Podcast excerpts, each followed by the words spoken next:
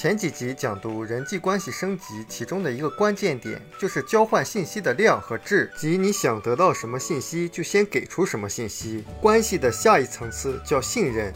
为什么一个团队或者一个组织它有凝聚力？凝聚力来自于哪呢？肯定是来自于信任，包括家庭成员之间也是这样的。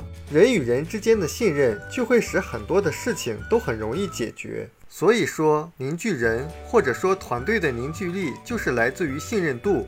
那信任度是怎么建立起来的呢？你对一个人的信任度。或者别人对你的信任度究竟来自于哪些方面？这集就对信任度解剖和分解一下。信任度的建立是由以下几个关键要素来决定的：信任度等于信用度加可靠度加亲密度除以自我为中心。这样一分解，就像一栋房子，把它分解开，就会知道它是哪些关键的要素组合而成的。信任度也是这样的。比如说信用度，一谈到信用，大家会想到什么？比如说信用卡。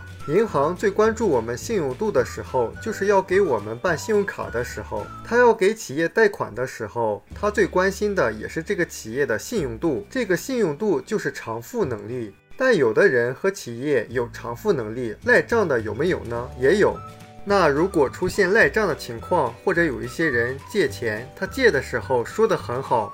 然后到还的时候，他可能会有这个钱，但是他就不愿意还。那这个人在你心目中的信用度会不会打折扣呢？肯定会的。有的人可能感觉，反正我们关系也不错，我借你的钱也不多，然后就不了了之了。实际上，这对自身信用的伤害是极大的，因为这不是钱的问题，是一个人信用的问题。发没发现，一个人他讲不讲信用，是会影响到别人对他的信任度的。第二个可靠度是什么意思呢？我们现在经常接快递，比如说有的快递公司的快递员，你有一个物品，问他什么时候能送来，他说下午两点能送来，结果到下午六点还没送到，打电话问说明天上午送来。到明天上午，如果又没送到的话，你觉得这个人的可靠度会不会打折扣？就是当一个人他答应了一件事，他并不能够兑现的时候，他的可靠度会下降。那可靠度下降会不会带来信任度的下降呢？所以说，一个领导人一定不要轻易的许诺，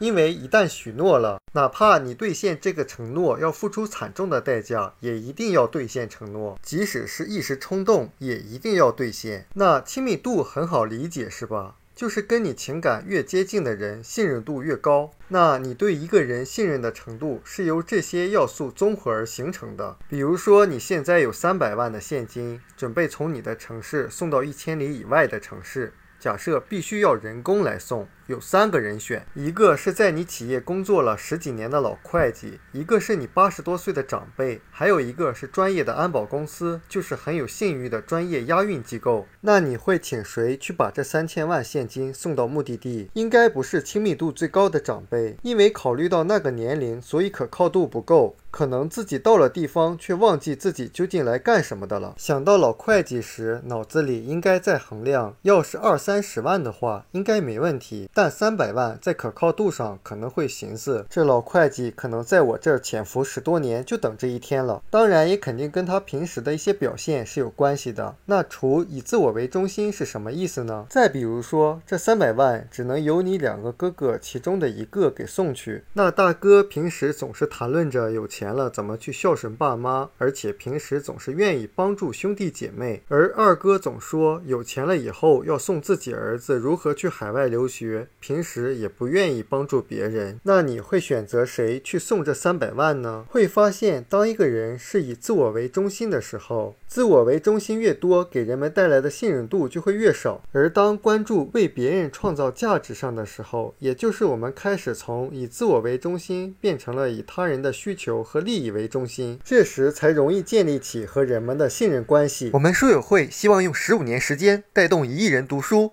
改变思维，思考致富，和一千个家庭共同实现财务自由。快来加入我们吧！